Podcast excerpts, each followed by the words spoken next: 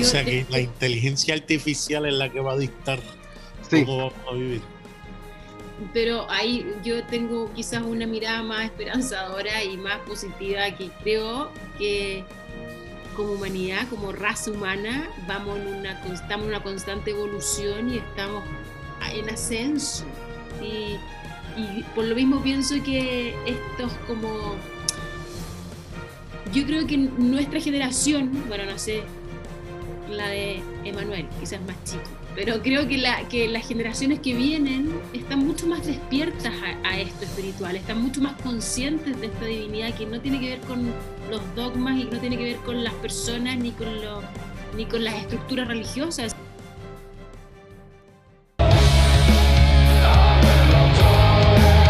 Estás por escuchar el podcast dice así.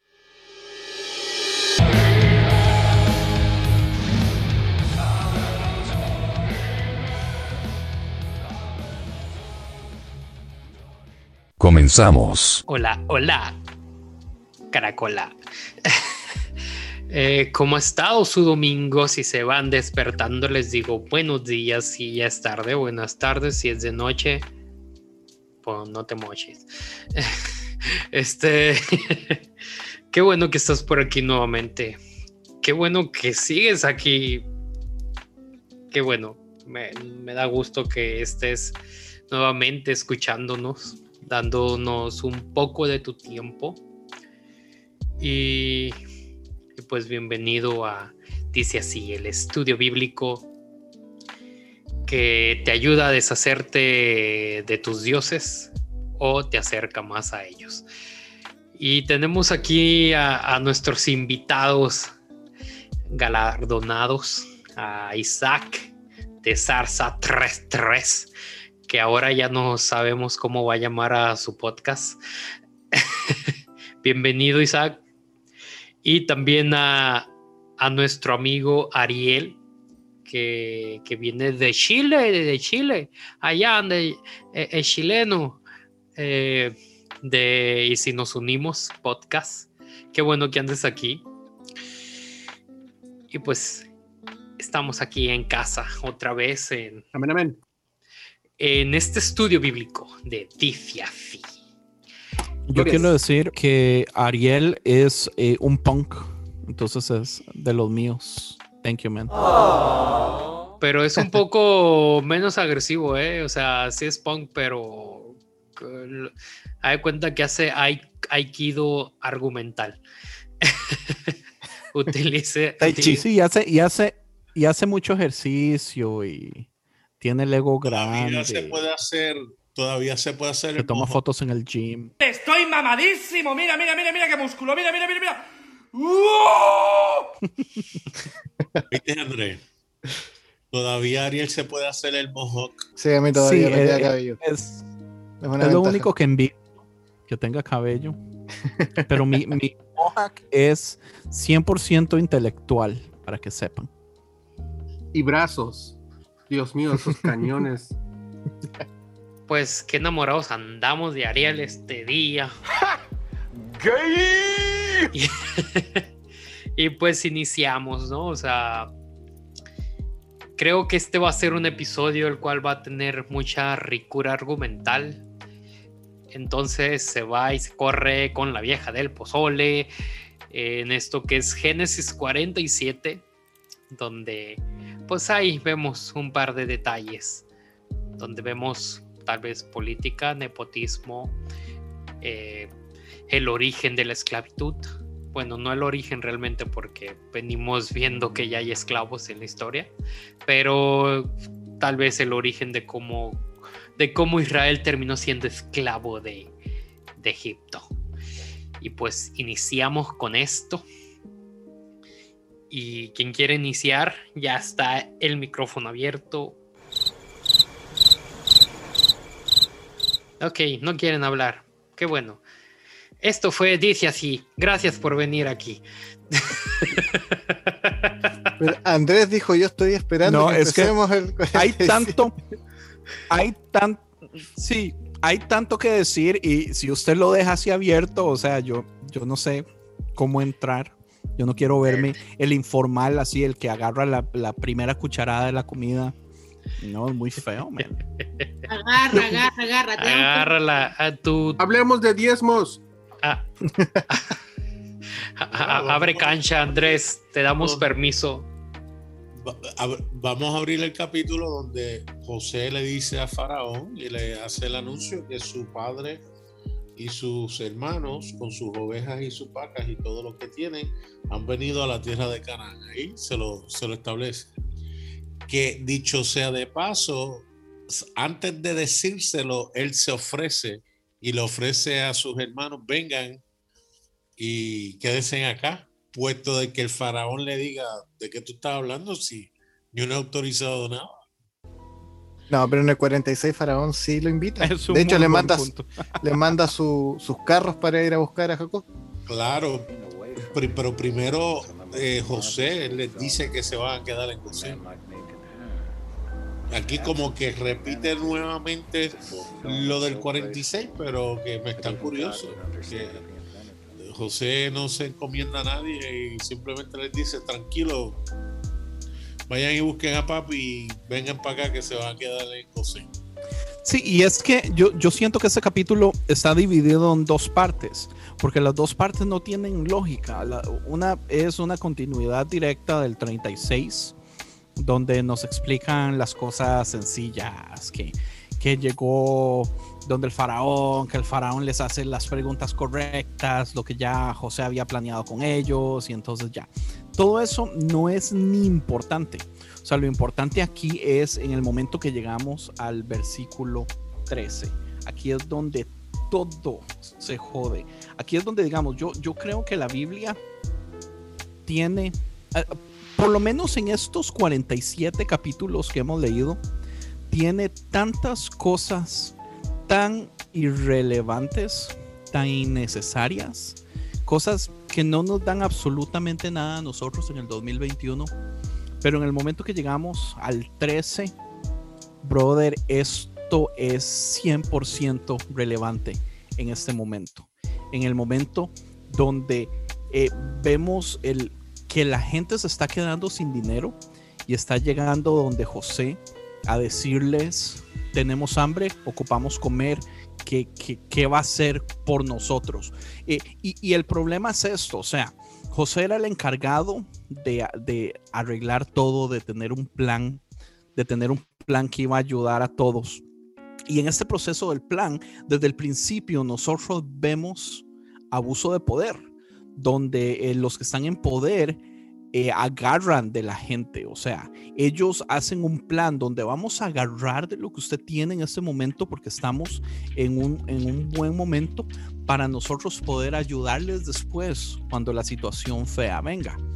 Pero eso no es lo que sucede, ¿entiende? Aquí José les está vendiendo a las personas, les está vendiendo, eh, les, les está quitando su ganado, les está quitando las cosas que ellos necesitan para, para sobrevivir. Es como que un, un, carpintero venga con hambre y usted le diga, ok, yo le doy de comer, pero si usted me da todas las herramientas que usted utiliza para hacer carpintería. O sea, qué desagradable esta situación. Y después, y, y, y, pasan procesos. Primero le quitamos el ganado, las herramientas, lo que la gente ocupa. Después le quitamos sus tierras completamente. O sea, es, se lo juro, porque aquí es donde yo digo, o sea, yo tengo un problema tan grande con, con el poder, esto lo he dicho muchas veces, con Correcto. el abuso, con los sistemas que están diseñados supuestamente para ayudarnos y al final los únicos que terminan ayudándose son ellos mismos. ¿Cómo rayos podemos ver a José como un héroe cuando parece que las decisiones están saliendo de José? José es el que llega y le dice al faraón, vea todo lo que tengo, le quitamos las tierras a todo y ahora tenemos más tierra. Es José ¿Entiende? O sea, ¿cómo podemos alabar nosotros a este héroe de la Biblia con estas porquerías que están haciendo? Y no solo las porquerías del pueblo, sino que tenemos el problema gigantesco de que el clero, el clero está bienísimo, Maes. El clero no tiene ningún problema porque no tiene que pagar nada. Más bien el rey le paga al clero. Ese es el problema de tener a la religión y a la política todas metidas, enredadas, acostándose, teniendo un amorío entre ellos para a poder aprovecharse de este poder eh, tenemos a la familia de José en una excelente posición. ¿Por qué? Nepotismo, lo, los son los hermanos y el papá de José están eh, viviendo bien, están prosperando aquí allá, mientras todo el mundo está muriendo. Faraón y su gente está perfecto también. Esa gente no tiene nada. Se están haciendo multimillonarios. Es como Jeff Bezos en la fucking pandemia. Eso es lo que está pasando. O sea, qué hijo de pucha capítulo más relevante. Ya me voy a quedar callado porque siento que ya hablé demasiado, perdón. No, sí, que le está buenísimo. Pero No sí, perdón, dale, Lulu. No, solamente decir que no tengo nada que decir en defensa de José en este capítulo.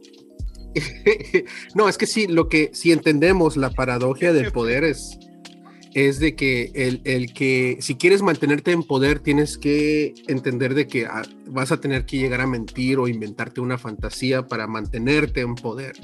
Y si quieres ser una persona honesta, tienes que entender de que vas a sacrificar cierto poder. So, eso de que Andrés dice que se cree es un, que es un punk porque no le gusta a la gente en poder es normal, es completamente normal, pero tenemos que entender de que a veces a la fuerza ellos se ven con la necesidad de tener que mentirles. Y por eso es que el día de hoy hay muchos pastores que aún se han pervertido al, tanto de que dicen, es que eh, todos tenemos que manipular a la iglesia de alguna manera u otra. Cuando no es así, lo que debemos hacer es, como dijeron anteriormente, inspirar, ser una buena influencia a los demás. Y, y por eso es que David, si se viene a Los Ángeles y él dice, no, no voy a ser yo el pastor, sino que vamos a ser todos un, un- un solo grupo donde no hay líder. Aunque sí, yo creo que entre Andrés y, y- David van a ser los líderes. Sí, pero igual ahí, en lo que Lo pasa es comenta que El Andrés, problema aquí no, no, no es Hay- el liderazgo de este modo. Dale, dale. En lo que comenta Andrés, hay, hay un punto que también es, bastante llamativo, es bastante relevante, porque finalmente Faraón es totalmente pasivo. Deja todo el poder en las manos de, de, de José, ve como su propio pueblo se está, se está muriendo de hambre mientras los hebreos en este caso están prosperando y en ningún momento toma las riendas. Entonces también es, es- en ese punto la, la historia también es extraña. Sí hay un abuso de poder, pero el faraón, sus tierras, finalmente su gente la deja, la deja morir. Y, no, y es raro eso. Si piensas que debería ser el, el rey de la, de la tierra. Pero es que a El Faraón problema nunca aquí le es que gente. Es un que ese es mi punto. posterior ese de que el rey se preocupara de su gente. Al faraón nunca le importó a la gente. No, a- Imagínate que, a la un- gente de poder nunca le va a importar. Imagínate que los faraones usaron todo su poder para construir grandes tumbas para ellos. ¿Qué le importa a la gente? O sea, sistemáti- sistemáticamente sigue siendo mano de obra. Es abuso, simple y sencillamente eh, es abuso. O sea, en este caso nosotros vemos cómo José deja que sea idea de la gente venir, porque eso es algo que a mí me molesta. O sea, José en ningún momento les dice, denme en sus tierras, pero es el plan desde el principio, obvio. José viene y los deja que se quejen, que se quejen, y son las mismas personas que dicen, venga, cómprenos la tierra porque ocupamos comer. Y después José les compra la tierra y les da eh, el, el grano y todo eso y le dicen, ahora lo que hagan, denos el 20% al faraón. ¿Qué es eso, men? Claro, sea, que capitalista. le- es como el origen, es como el Eso origen es. del capitalismo, pero en su máxima expresión de neoliberal. Mira, Es la historia. Lulu debe conocerlo. Acá en Es Chile hay un exactamente humorista. la política de Estados Unidos en este momento.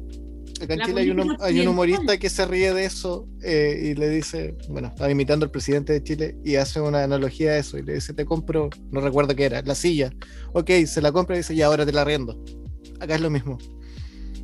Claro. Están, están como Monsanto. Crean una semilla, u- frutos que no tienen semillas y luego obligan a que los que siembran le compren a ellos. Lo fuerte eso es lo que hace Monsanto. Es el, el sistema, es el sistema de esclavitud. Entonces lo fuerte es que en la Biblia está el origen de este sistema perverso.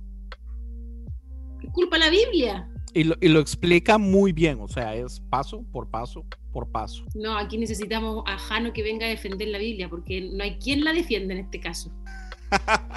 Yo no tengo nada que decir al respecto de este capítulo. No, no, no tengo ninguna ilustración que pueda aplicar a mi vida más que si lo vemos desde un lado ejecutivo, pues hay mucha ricura, mucha, mucha manera en cómo puedes no ser un buen líder, pero sí ser un buen, ahora sí, hacerte rico a base de, de arrendamiento y esclavitud y todo eso. A lo mejor a los tejanos sí les gusta este capítulo. Es que de um, tal Tenga vez eh, plena seguridad que a los republicanos les encanta este capítulo. Es que está enfocado en la prosperidad al final. Prosperidad económica por sobre todo. Esa es la promesa que tenía. Pero eso no es O sea- prosperidad, esto es robo. Tra- tratemos eso, eso, justamente de eso quería hablar. eh, tratemos de ver de- hablemos. el punto de vista de lo que es robar. En los tiempos de la Biblia, robar, eh, el pecado de robar es un, algo muy fácil de poder explicar, pero en nuestros tiempos se vuelve tal vez un poco más complicado. Por ejemplo, digamos que hay una empresa, hold on, baby. Digamos que hay una empresa de que eh, una, una compañía que esté eh, sacando petróleo de, del- de la tierra y está completamente arruinando un río y un lago y básicamente se está robando ese río y lago sin que nadie se dé cuenta, pero tú llegas a invertir en esta misma empresa, en esta compañía y tú estás beneficiando. Entonces, tú eres parte, sin que sepas, estás siendo parte del robo o no. Ah, es que es capaz que ni siquiera Muchas sepas veces la está injusticia. que viendo, estás haciendo. Isaac, es, es como Amazon. En este momento, digamos, usted podría ir y apoyar negocios pequeños, independientes de familias que se han esforzado y usted podría ir a comprar todo lo que usted compra en Amazon, que le llegan un día, que son compañías que abusan a sus empleados, usted podría ir y montarse al carro y comprarlo. Pero no lo hacemos porque nos es demasiado cómodo el sistema. Y ese es un sistema abusivo que está haciendo a una sola persona multimillonario, a las personas que están a cargo de su, eh, su mesa directiva y todo eso. Pero las personas que están sufriendo, las personas que están haciendo que este trabajo se, se haga realidad, esas personas no están ganando absolutamente nada. Pero eh, es tan cómodo que lo hacemos y lo seguimos haciendo y seguimos nosotros cayendo, sabiendo el error, el problema, lo malo que va a ser para nuestro futuro, porque yo soy un ejemplo de esto. Digamos, yo la mayoría de las cosas las compro en Amazon porque aquí en Estados Unidos es demasiado cómodo. Y Por eso pasa- consuman el Mercado Libre, que son varias tiendas. Entonces, Y- Y Andrés, y pasa lo mismo que pasa en el capítulo, que luego que José le impone todo eso, ellos van a donde él diciendo gracias porque nos salvaste la vida. Que los empleados de Amazon, por ejemplo, en Alabama, tuvieron la oportunidad de unionarse y aparentemente ganaron los que no querían la unión. ¿Y cómo tú explicas siendo abusado de la manera que aparece en la prensa que los empleados tienen que hasta orinar en botellas porque no pueden coger tiempo y, deciden no hacer una unión? Pero tienes que ver quién es el que pudo haber hecho eso antes que tú. Ah, puede ser José que diga, sabes qué, mejor que yo lo haga que otra persona, porque la otra persona que posiblemente lo puede hacer va a ser más cruel. So, es más vale, como el dicho dice, más vale mal conocido que bueno por conocer. Pero te tocó a ti, ni modo, es, es la manera que lo estás Bueno. haciendo. Déjeme, déjeme decirle quién creo yo que debió haber hecho algo al respecto. Y era el clero. Esos eh, sacerdotes que estaban siendo parte del privilegio y estaban, eh, eh, estaban saliendo beneficiados de este sistema de opresión. Ellos, o sea, es que es que es, tan relevante este tiempo. O sea, ¿dónde está la iglesia en este momento señalando todas las injusticias sociales del mundo? O sea, ¿dónde está? En este momento la iglesia está más preocupada por su poder que por el amor, que, que, que, por la necesidad de las personas, ¿entiendes? O sea, la gente dice, la- la iglesia debería estar dando todo para ayudar al mundo, porque Jesús parece que es muy claro. Jesús nos dice, amemos a la gente, ayudemos al que está sufriendo, démosle de comer al que tiene hambre, eh, donde sea la injusticia, seamos presencia. Y la iglesia no lo está haciendo. En ese tiempo, los que estaban saliendo beneficiados, que eran los sacerdotes, no hicieron tampoco absolutamente nada. Entonces, pero hay una karma, o sea, separación. de- de ahí hay una separación. Ojo, ahí tienes una separación porque no estás hablando de sacerdotes eh, dentro del pueblo. A ver, tú estás juntando la- el clero actual con el clero egipcio. Eran sacerdotes egipcios, no eran sac- sacerdotes hebreos. Y ahora, en la escala valórica, el sistema valórico Pero que nosotros tenemos en hoy general. día, es que por eso, eh, a eso quiero llegar. Piensa, piensa en lo siguiente, todo lo que tú estás reclamando más allá del clero o no clero está en la escala valórica. Y la escala valórica no depende de una religión. Si bien en nuestras comunidades hoy día, en nuestras sociedades hoy día, está basada muchas veces en la religión, no lo es. Nosotros por lo menos acá en Chile vivimos en un estado laico. Y si bien tenemos reglas, entre comillas, o nuestra legislación está basada en lo que en algún momento se impuso como religión porque tenemos una, una historia católica, no significa que, que sea la, la religión la que tiene que tomar las cartas. Nosotros como cristianos, por nuestra, nuestro entendimiento, sí debiésemos levantar la voz y eso está súper claro.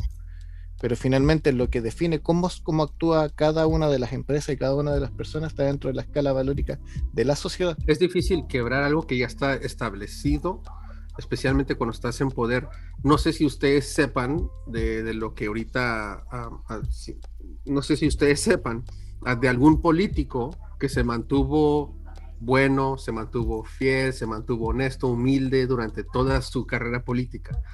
Pero Abraham Lincoln lo mataron porque trató de hacer algo honesto, algo correcto. O sea, cuando tratas de cambiar algo a, a algo positivo, por muy positivo que sea, te va a ir mal. Es que eso, eso es lo que está pasando hoy día en Chile. Y, y- y hoy día, por ejemplo, nosotros nos preguntaban antes de que empezáramos a grabar cómo habían salido las elecciones.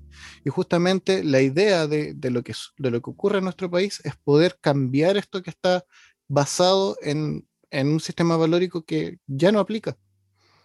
Entonces ahí es donde tú dices, ok, Oye. nosotros... Diga. Espérate, pero es que quiero decir de lo que, de lo que estaba diciendo Andrés, de que la iglesia como clero hoy día no está denunciando estos malos sistemas.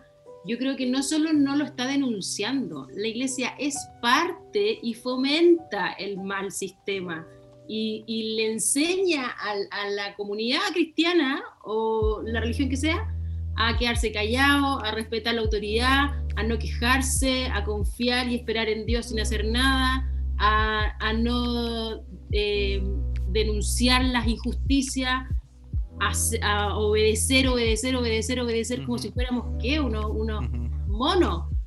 La iglesia es parte del problema social hoy día del mundo, del sistema social hoy día del mundo. La iglesia no es un- ni, ni una luz en el camino ni una luz en el túnel, es parte del problema. Exacto. Es por eso que yo decía, en, en- en su momento dije que era importante tener la conciencia. Porque nosotros como cristianos deberíamos tener la conciencia para denunciar esas cosas. No depender de la iglesia para denunciarlo. Yo como persona ya debería estarlo denunciando. Porque mis, son mis valores, más allá, de la- más allá del, del grupo. Pero qué difícil denunciar cuando aquí te están contando una historia en la Biblia, tu libro sagrado, que te está justificando Ujú, el sistema perverso. Es que hay, difícil Ahí- salir de esa conciencia, o sea, de esa despertar a esa conciencia. sí, claro. honesto. Pero ahí es que, bueno, ahí es cuando aplica el Nuevo Testamento. Si tú vas a Jesús, Jesús te dice, preocúpate por el otro. Sí, pero cuidado, cuidado, porque aún utilizando el Nuevo Testamento, muchos cristianos justificaron el esclavizar a otros. O sea, que no necesariamente el porque esté en el Nuevo Testamento no hace que la visión sea una eh, de justicia y liberación. Ah, o sea, utilizando el mismo Nuevo Testamento, tenían en Estados Unidos tenían esclavos. Ujú. Y que la realidad es que sí, Jesucristo siembra esa semilla para que la gente en su conciencia colectiva despierte y se dé cuenta. Por eso, cuando Andrés habla de todo esto que ha pasado eh, en los tiempos bíblicos, por lo menos yo veo una esperanza que va evolucionando la mentalidad del hombre y unas cosas Correcto. que veía como normal, eh, hoy las ve como horrorosas y, y- y inaceptables. Es correcto eso, porque el libro, me leí un libro de es- es- es- es- Cariotes, Ah, y él, él habla acerca de la esclavitud y, y lo habla tan casual como si es algo que todos deben de tener, todos los de la alta clase, eh, y que a tus esposas deben de comportarse como esclavas y tus hijos deben de tratarte también como si tú eres el amo de ellos. Es, es increíble la, la mentalidad de antes y José puede haber, haber pensado, es que eso es lo normal, esa es la manera de que debo de, de guiar a este pueblo y cómo lo puedo hacer prosperar. Él, es- estoy convencido que él no estaba pensando que estaba haciendo algo Pues malo. es, es la mentalidad imperio. Es que, Este, Claro, O sea, en el, en el momento donde De nos jerarquía. perdemos nosotros, sí, donde nos- digamos, eh, es vacilón porque Jesús es un- un- Jesús critica mucho el imperio. Este, y, bueno, es, es también esto que yo les decía ahora, que es el asunto de la teología de las princesas de Disney, que es algo muy común que está sucediendo ahorita en los cristianos, y es que eh, especialmente aquí en Estados Unidos, usted no va a encontrar un cristiano que le vaya a dar ni la más pequeña posibilidad de que ellos puedan ser los malos en la historia. Entonces, la teología de las princesas de Disney habla de que todos los cristianos siempre van a creer que ellos son los héroes de la historia, que ellos son los que tienen la razón, que ellos son los que tienen que ser liberados, que ellos son los que van a ayudar a liberar, que ellos son los que van a tomar las decisiones correctas eh, mundialmente. Eh, pero nunca, nunca van a poder perder ni un segundo pensando que tal vez, que hay una mínima posibilidad de que tal vez en 100 años, cuando se lea lo que está sucediendo en este momento, eh, nosotros los cristianos podamos ser los, los villanos de la historia. Entonces, eh, es esto, o sea, en ese momento Estados Unidos con los republicanos, con el amor a Trump, con el 81% de los evangélicos cristianos apoyando a Trump, nosotros lo único que podemos ver es una sed por imperio, una sed por poder, una sed por poder eh, tener, poder tener decisiones políticas, eh, poder cambiar eh, eh, el, digamos, poder imponer a los demás mi, mi teología, mi moralidad cristiana. eh, todo eso es, una pura necesidad de poder y eso habla pésimo del cristiano porque habla, ¿cómo le explico? Dis, dis habla mucho de nuestros miedos. Mi miedo no tener poder, mi miedo es que mi palabra no se escuche. Eh, mi miedo es todas estas cosas, entonces voy a luchar por... Por eso le dan todo el apoyo a Trump, porque Trump es finalmente el primer bully que defiende a los cristianos, porque por años los bullies se han burlado de los cristianos. Entonces, en este caso, digamos, estoy dispuesto a dejar mi moralidad de lado, pero cuando tengo al bully mayor de mi lado, me vale mierda si ese bully va y bulea a otros, porque no estamos siendo justos. Aquí no es acerca de justicia universal. Aquí es mi justicia. Es momento de que ya me dejen de ser bully a mí como cristiano. Entonces, estas son las cosas que a mí me molestan. Contestando un poquito a algo que dijo este Nader sobre esta parte de, la esclavitud y todo eso. Creo que eh, ha sido un proceso un poco complicado en un tema de, de nosotros como humanos, dónde estamos parados, ¿no?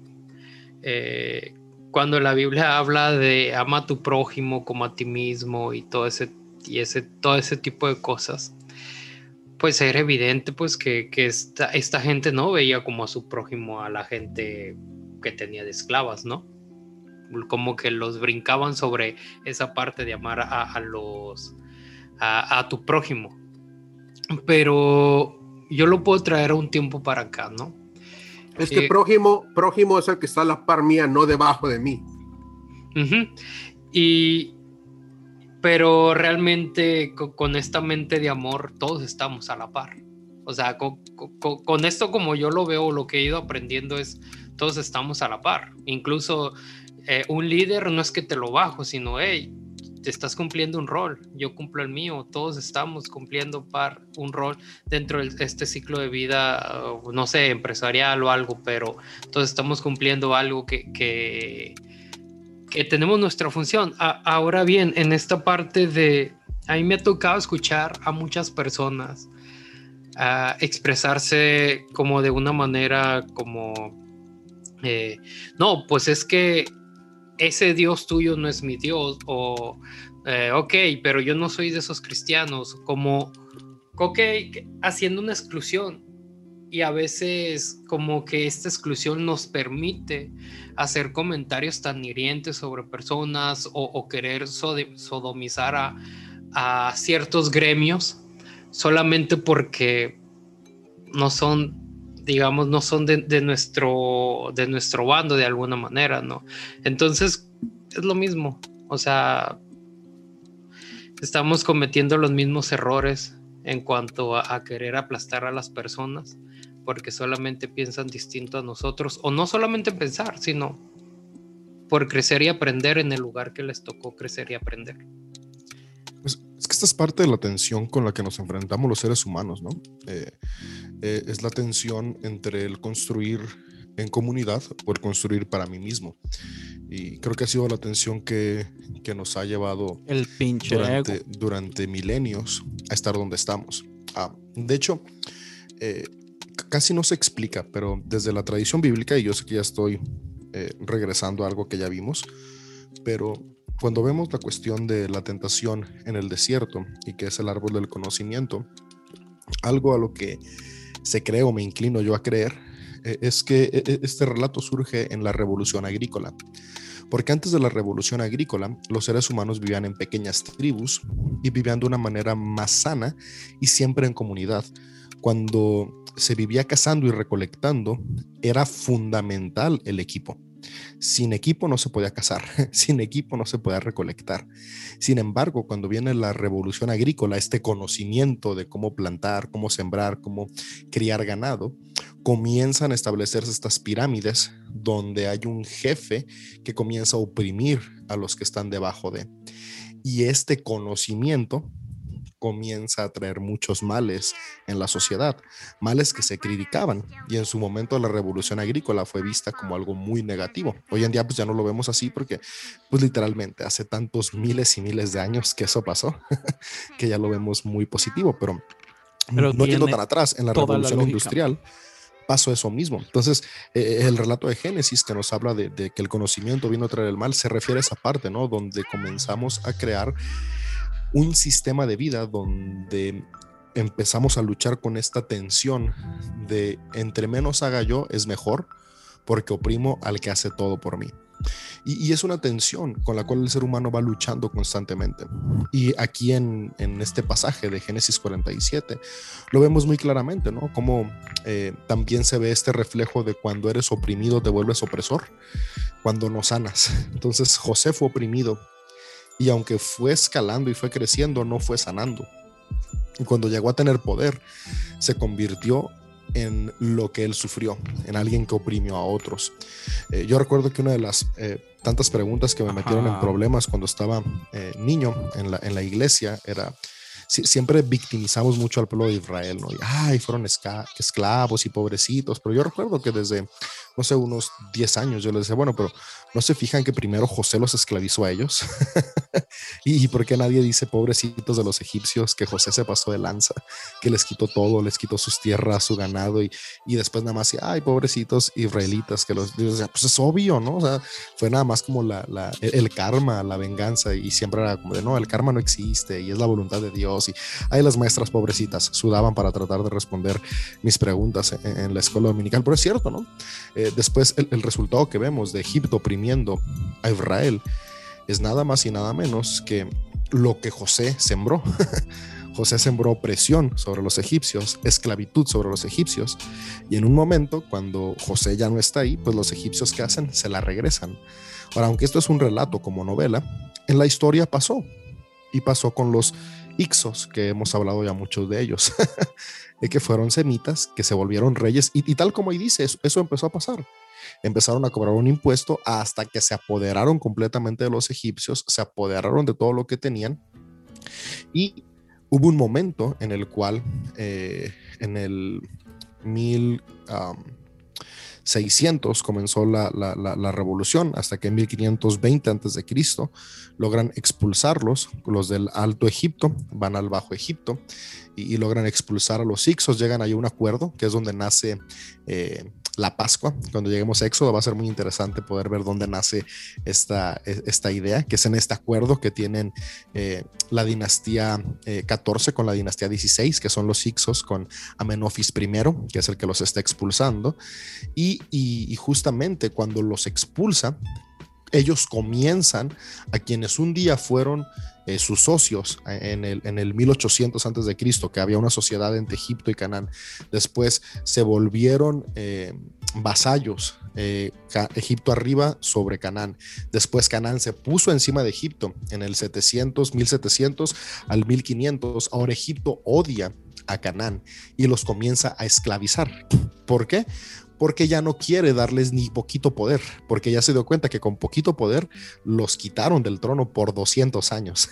Entonces, a partir de ahí, Egipto como imperio de toda la región del levante mediterráneo,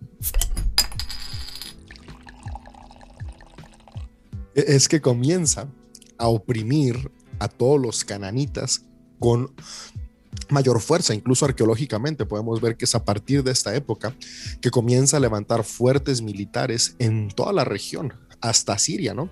Desde, desde la península del Sinaí hasta la frontera con Asiria, Egipto monta fortificaciones militares que antes no estaban, porque ahora tiene que asegurarse que estos semitas no se vuelvan a levantar contra ellos. Y es cuando comienza a esclavizar no a los Ixos, sino a otra a otra comunidad cananea más débil, porque los Ixos pues, tenían experiencia en gobernar, entonces no podían ser esclavizados, pero en la región estaban los Javiru, estaban los Ashu, estaban o, o, o, otros estos pueblos, pero especialmente a los Ashu y algunos Javiru que eran eh, mercenarios, cuando los capturaban por estar eh, haciendo estos eh, actos, por así decirlo, terroristas, los esclavizaban, y a los Ashu, que eran nómadas del desierto, los también. Y es justamente de las pequeñas huidas de los Ashu que surgen todos estos relatos de semitas siendo esclavos en Egipto. Pero ¿por qué pasa esto? Porque primero los semitas esclavizaron a los egipcios. Y este relato de José en el versículo 13 al versículo 23 eh, nos muestra este, este relato, ¿no? Donde yo puedo ver a José con un corazón muy insensible, ¿no? Eh, es sorprendente cómo el autor pone que la gente le decía, y nos estamos muriendo de hambre. Y, y no era como de, ah, ok, veamos cómo podemos resolverlo eso, me vale. Y el pueblo tenía que decirle, ok, bueno, te damos nuestras tierras, te damos nuestros hijos, te, te, damos todo lo que tenemos.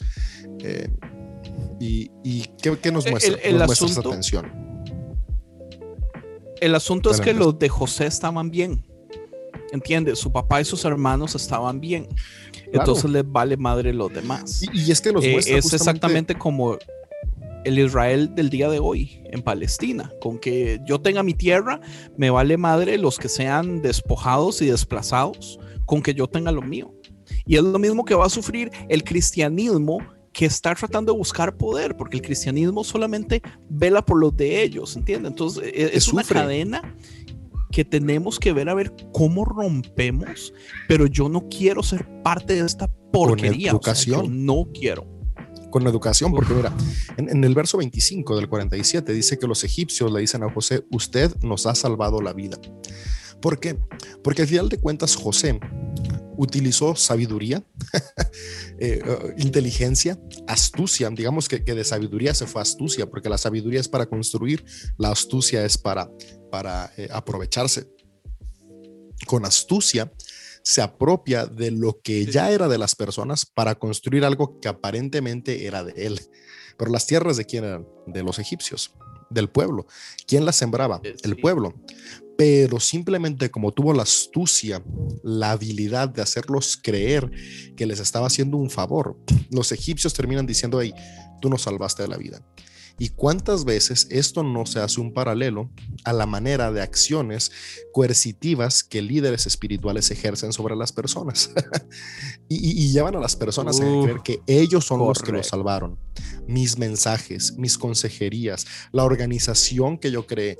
Y se nos sube tanto el ego que nos olvida que el que transforma es el espíritu divino. Nuestra tarea como líderes espirituales es nada más guiar a las personas a que tengan estos encuentros y experiencias personales. Y es el trabajo de cada uno el que cambia. O sea, si somos honestos, el que se echa la chamba es cada persona. O sea, tú no puedes cambiar si tú no trabajas. no, no, no, existe esto de que ay, el pastor me cambió. No, eso porque esas frases, ¿por qué surgen? Justamente porque pastores y líderes ejercemos en, en ocasiones estas prácticas coercitivas donde el trabajo de las personas no lo adjudicamos y con la intención de después ejercer poder sobre ellos. Porque sí, como yo te cambié correcto. la vida, entonces tú me debes la vida. Entonces, eh, diezma, pacta, ¿sabes qué? Eres y lo un empresario que José. tenías problemas y, y, la iglesia te salvó, pues ahora la iglesia necesita una nueva camioneta, así que pues cómprala y que sea de lujo porque para Dios lo mejor. y, y, y, comienzan todas estas prácticas, wow. ¿no? Coercitivas. Eh, porque caemos a esta misma tensión. ¿Mande? Y ahí es donde yo pienso que este modelo es tan peligroso. Es sumamente peligroso porque abusa. Es súper peligroso y porque y, y interviene justamente con la parte más voluble del ser humano, que es la vulnerabilidad, que es su debilidad, que son sus luchas, que son sus... Correcto. Y ante eso es muy difícil poner límites, ante eso es muy difícil saber qué hacer y que una persona venga y te diga, yo sé lo que te, tú tienes que hacer y te manda y te indica y luego después te pide retribución de eso, me parece satánico, perverso. Es el paralelo con José. José agarra el trigo y la comida de las personas y se las vende de vuelta. Y después cuando lo pierden todo, les dan para que le trabaje para ellos. O sea, en el momento que Egipto está en posesión de todas las tierras, lo que le da es a las personas para que trabajen ya la tierra que no es de ellos y le den el 20% de vuelta. O sea, les están dando algo que ya era de ellos y les están cobrando por hacer algo que ellos ya tenían el derecho a hacer. Y es exactamente lo que muchas iglesias hacen. O sea, las iglesias nos hacen creer que el talento que yo tengo es gracias a que Dios me lo dio, entonces tengo que trabajarlo para el reino. Y si no lo trabajo para el reino, entonces ya estoy haciendo mal. Entonces me, me quitaron lo mío y me lo dan de vuelta solamente para cobrármelo. Ahora me toca a mí darlo para el reino. O sea, ¿qué es eso, más? Viene un cambio uh, donde eh, las leyes fueron pensadas que eh, oh, fue, fue, pensado que las leyes fueron uh, hechas por un creador divino, por un Dios. De allí cambiamos a pensar de que las leyes no, sí son hechas por el hombre. Ahora creo que con la tecnología y el big data que va, estamos experimentando y hacia dónde vamos, vamos a encontrar de que las leyes las va a tener que hacer un algoritmo viendo cuál es la, va a ser la mejor solución para toda la humanidad. So, uh, en el futuro tal vez hasta ni nos va a gustar uh, cómo las decisiones se hacen. Tal vez ahorita estamos viviendo los mejores tiempos. Yo o sea que la inteligencia artificial es la que va a dictar sí. cómo vamos a vivir. Pero ahí yo tengo quizás una mirada más esperanzadora y más positiva que creo que como humanidad, como raza humana, vamos en una, estamos en una constante evolución y estamos en ascenso. Y, y por lo mismo pienso que estos como... Yo creo que nuestra generación, bueno, no sé, la de Emanuel, quizás más chico, pero creo que, la, que las generaciones que vienen están mucho más despiertas a, a, esto espiritual, están mucho más conscientes de esta divinidad que no tiene que ver con los dogmas y no tiene que ver con las personas ni con, lo, ni con las estructuras religiosas, sino que es, es mucho más holístico, más abierto. Y me parece que vamos en, en, en ascenso como humanidad. Tengo la, tengo eso, la tienes razón, pero eso significa que pero muchos Lulu, será la secularización que ya tienen. ¿Cómo? ¿Cómo? Que tienes razón, pero muchos tendrán que sacrificar buenísimos lujos que el día de hoy disfrutan. So, ten, por ejemplo, el pueblo de Israel, el día de hoy, el gobierno los cuida bien, les da educación, les da comida, les da techo y todos por, eh, por igualdad, a todos son tratados igual y el trabajo que ellos hacen es solamente para otras cositas para ellos, pero el gobierno los cuida absolutamente a todos. So, tal vez, eh, pero viven humildes, viven eh, sencillos, pero todos son felices. Y aquí en Estados Unidos eso va a ser muy difícil de que una persona viva humilde porque estamos muy acostumbrados a una gran comodidad con grandes lujos. Claro, pero también es cierto que ha, ha agarrado cada vez más fuerza esta idea del minimalismo, por ejemplo, sobre todo en Estados Unidos. Está agarrando mucha fuerza de vivir simple, de ser cada vez menos consumista y, y- y volver a lo, a lo básico. Eso sí. Y también hay un, varios experimentos y varios proponentes del Basic Income, que es un salario básico que todo el mundo tenga, independientemente trabaje o no trabaje, que sea lo suficiente para que puedan eh, pagar sus eh, necesidades básicas y de ahí tener el tiempo quizás para emprender, para inventar. Y yo creo que eso puede ser algo que, que sea exitoso. Ya no está tan enojado el Andrés. No, sí, ma- más, o menos. Siento que eh, David me ayudó mucho a, a entender el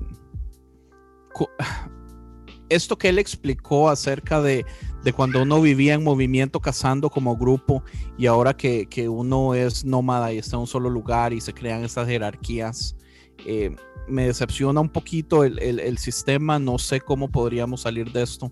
Eh, lo que Lulu dice que vamos en avance, yo no sé hasta qué punto es la, la secularización de las personas de las nuevas generaciones.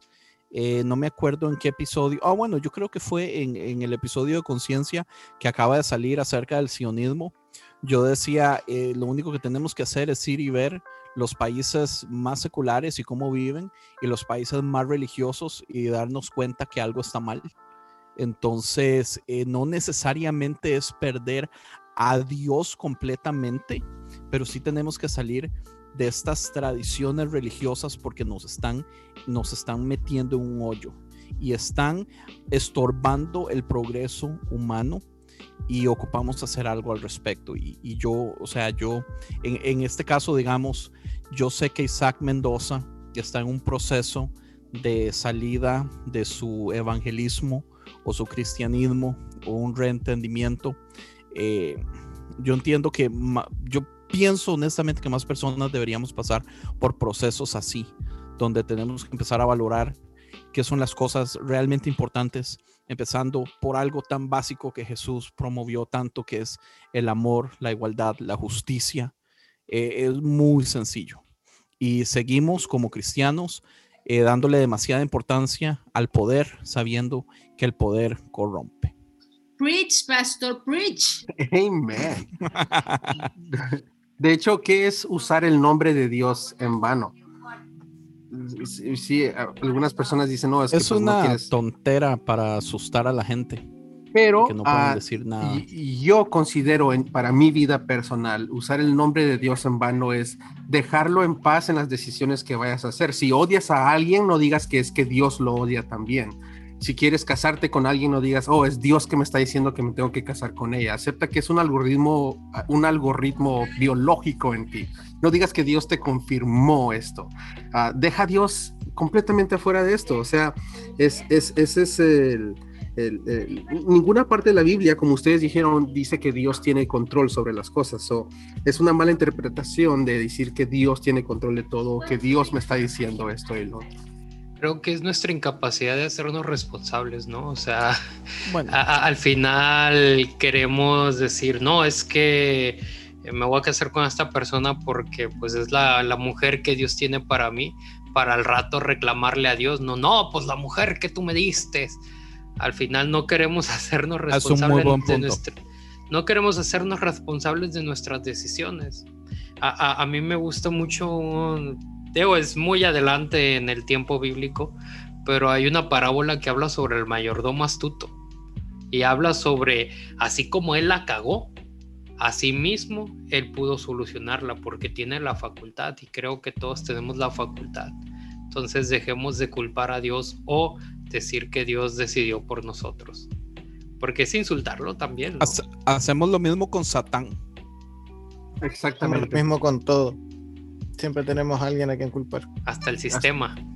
Pobrecito la del suegra. diablo. Exacto. Yo ¿Qué no culpa tengo- tiene nuestras estupideces? O al clero estamos culpando. De Oh, hecho, a mí me una, encanta echarle la culpa al clero. una, una cosa que dijo Andrés que, que yo rescataría es que dice eh, sin dejar de- a Dios de lado. Yo creo que lo que tenemos que dejar de lado no es a Dios, sino los privilegios. Muchas malas costumbres están asociadas a mantener privilegios. Y eso sí se ha mantenido en dogma, se ha mantenido en doctrina. Amén, amén. Y eso está está súper claro lo que sí, no se trata de abandonar a Dios. Lamentablemente el ser humano tiene esa tendencia a decir todo tiempo pasado fue mejor y quiere mantener ese tipo de, de prácticas. Pero la verdad es que como todo, como hemos dicho todo este rato, estamos en evolución y de a poco vamos creciendo un poco más en conocimiento, en conciencia y darnos cuenta que justamente lo que decía Isaac, usar el nombre de Dios en vano no es si aparece o no aparece en una imagen con un chiste usarlo en vano es utilizarlo para mi privilegio. Así es. Jus- Justo, verga, eso, eso que dijiste está, buenísimo, man. Yo lo- Usar, usar Oh, el perdón. nombre.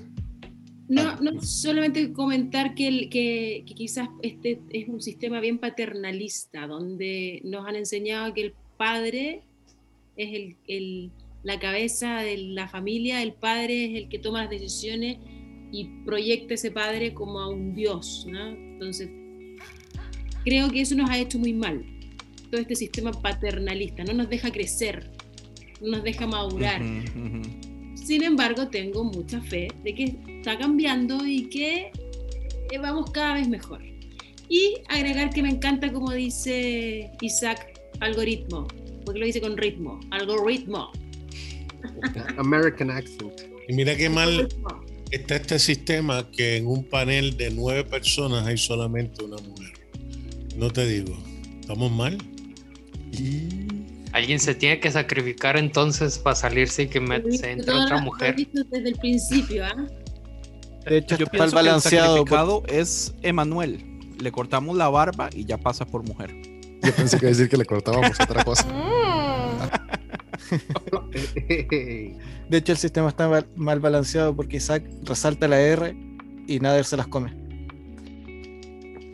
Bueno, al menos, al menos se come la R y no otra cosa. Bueno, menos mal. Increíble eres.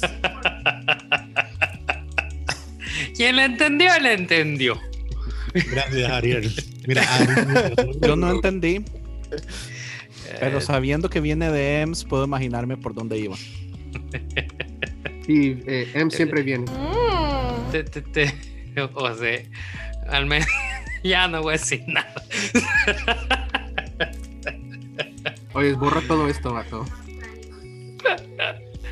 El capítulo cierra con una petición que le hace Jacob a su hijo José, pidiéndole que, que no lo entierre eh, en Egipto, Le agarren algo. que se lo lleve y, y- y al final no le hizo, ok, pues júramelo como se juraba a ellos, ¿no? Con, con la mano en los gemelos.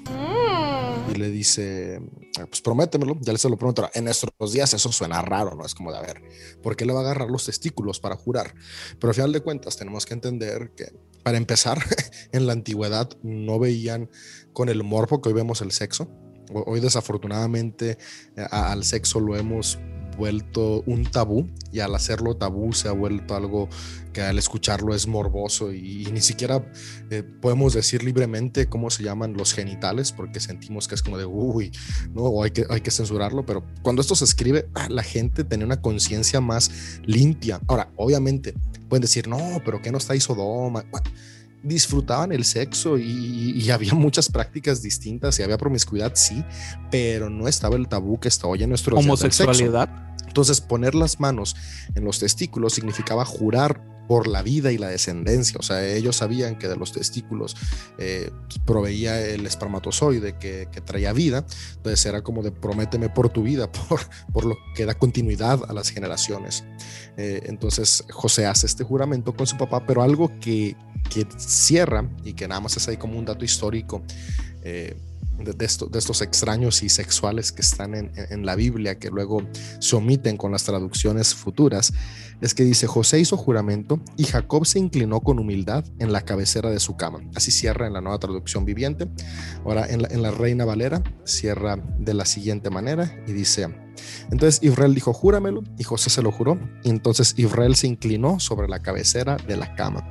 Fíjense cómo, cómo no lo traducen, ¿no? Porque utilizan em, la versión masorética. Los masoretas, que ya lo mencioné, no sé si en el episodio pasado o hace rato, eh, fueron eh, judíos, judaítas, que entre el 700 después de Cristo y el 1000 después de Cristo hicieron una versión de la Biblia, que fue en la que se basaron nuestras traducciones por mucho tiempo. Pero la anterior, más apegada a la realidad, era la Septuaginta. Y en la Septuaginta, en la versión griega, dice lo siguiente: Así que José hizo juramento e Israel se inclinó para adorar, apoyado en su vara.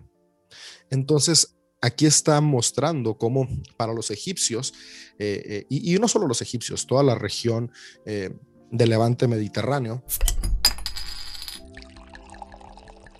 en aquella época, eh, tenía una, un- una cuestión de, adoración al falo, al pene, porque lo veían como este símbolo de vida. Ahora, no solamente el falo, también el, el genital femenino, la vulva, la vagina era venerado, ¿no?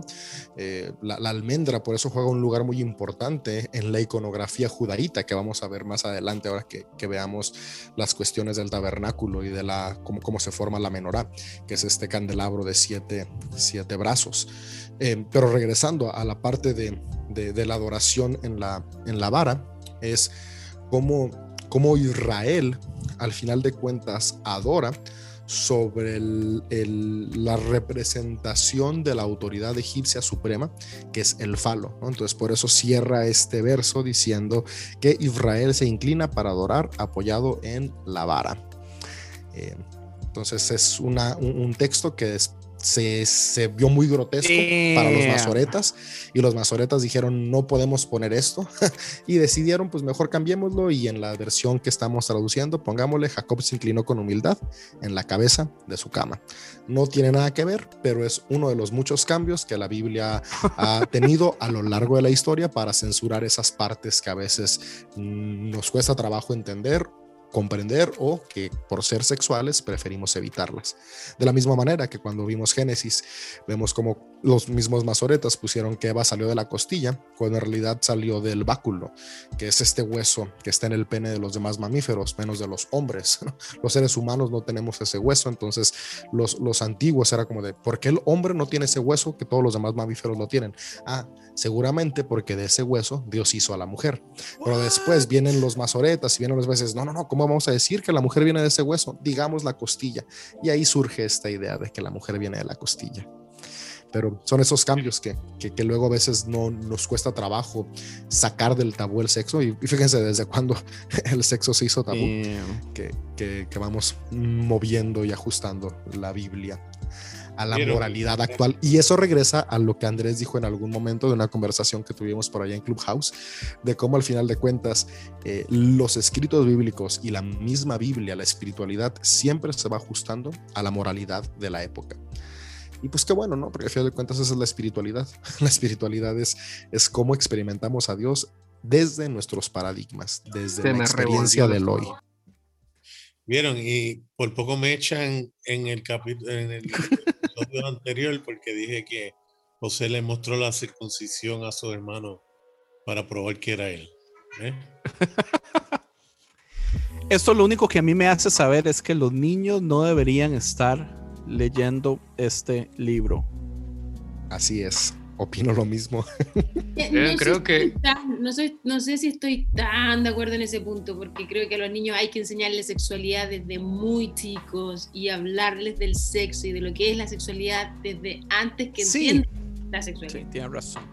Ahora, Pero no de la Biblia. sí, no. Pero no de la Biblia, Sí, ni lo sí, sangriento, ni las matanzas y todo sí, eso. sí, está bien, en O sea, ese punto sí. Sí, pero sí, concuerdo con usted, del, del lado sexual, sí. Todo adorar demás apoyados en la vara. Pues también es bueno que se enteren qué tan cruel es el mundo, ¿no? Para que no sean tan inocentes y se expongan.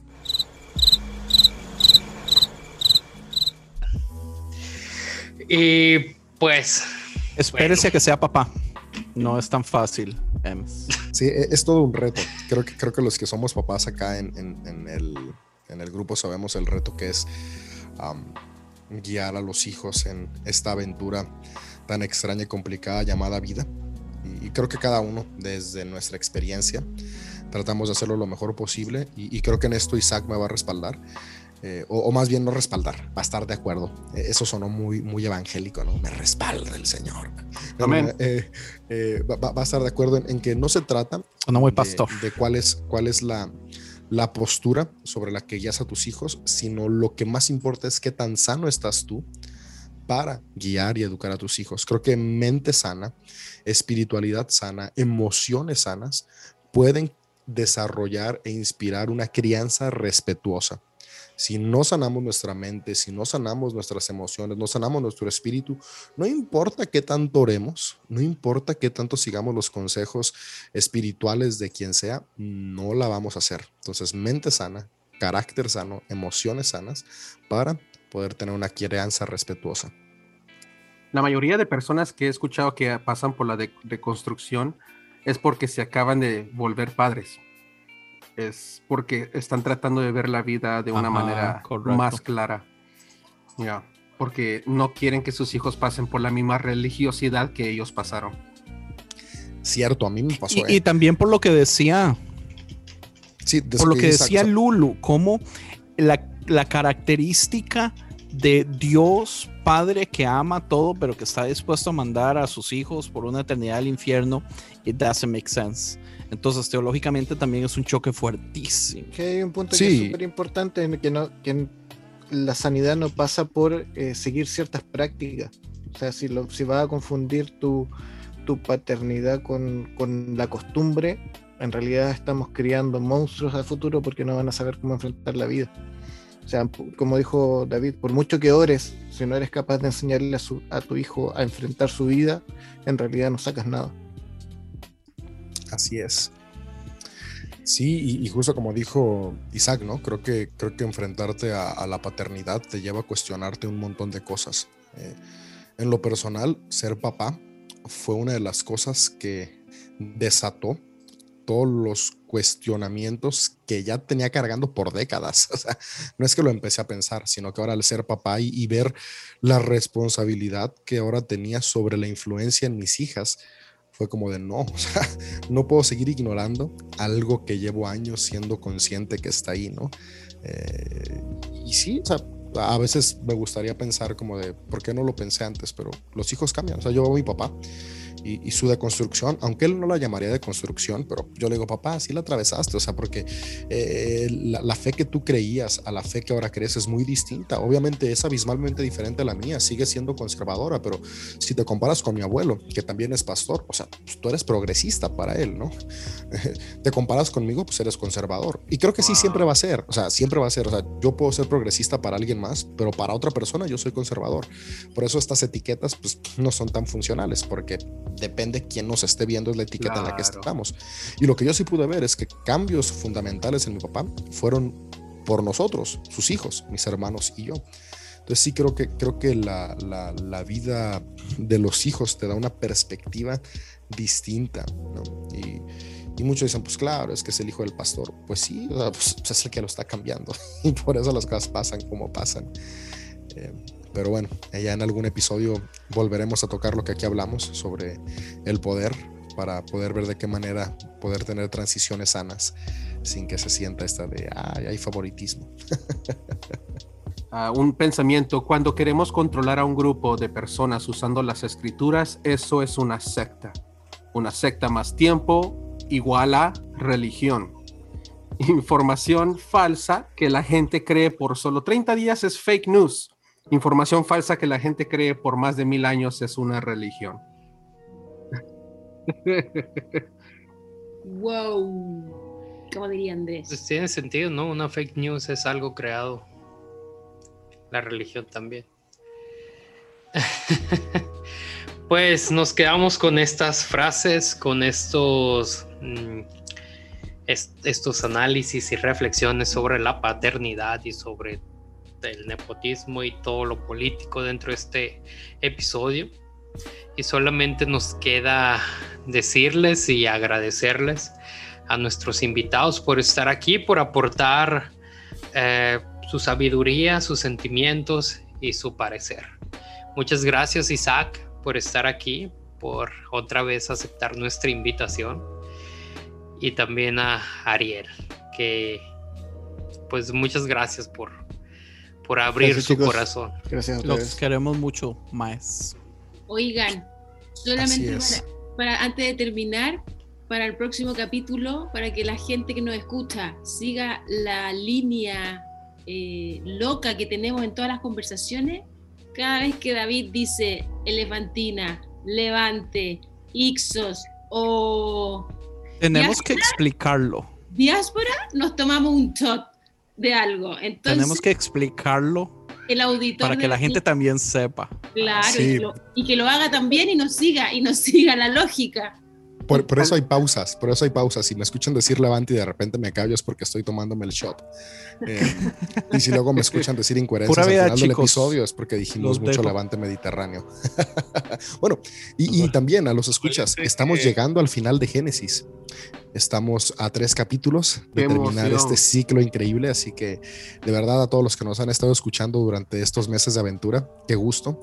Gracias por regalarnos tu tiempo, por darle espacio a nuestra voz y estamos expectantes por lo que viene.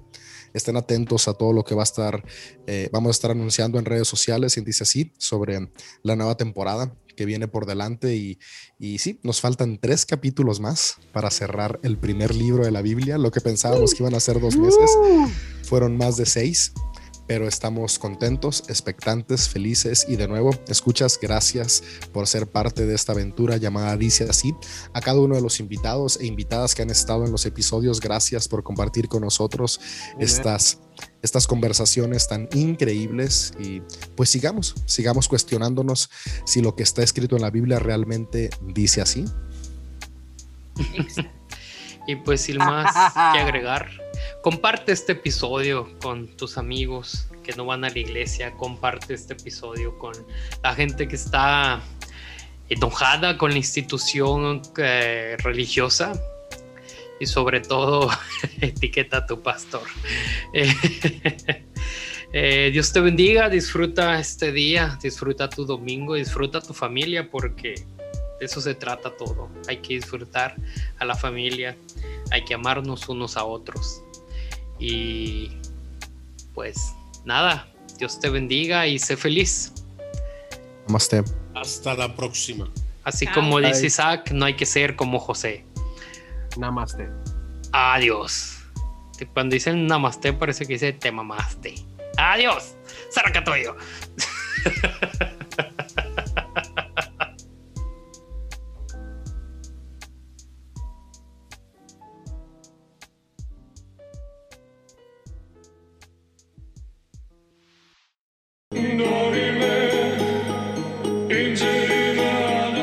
Esto fue una producción de podcast cristianos en español.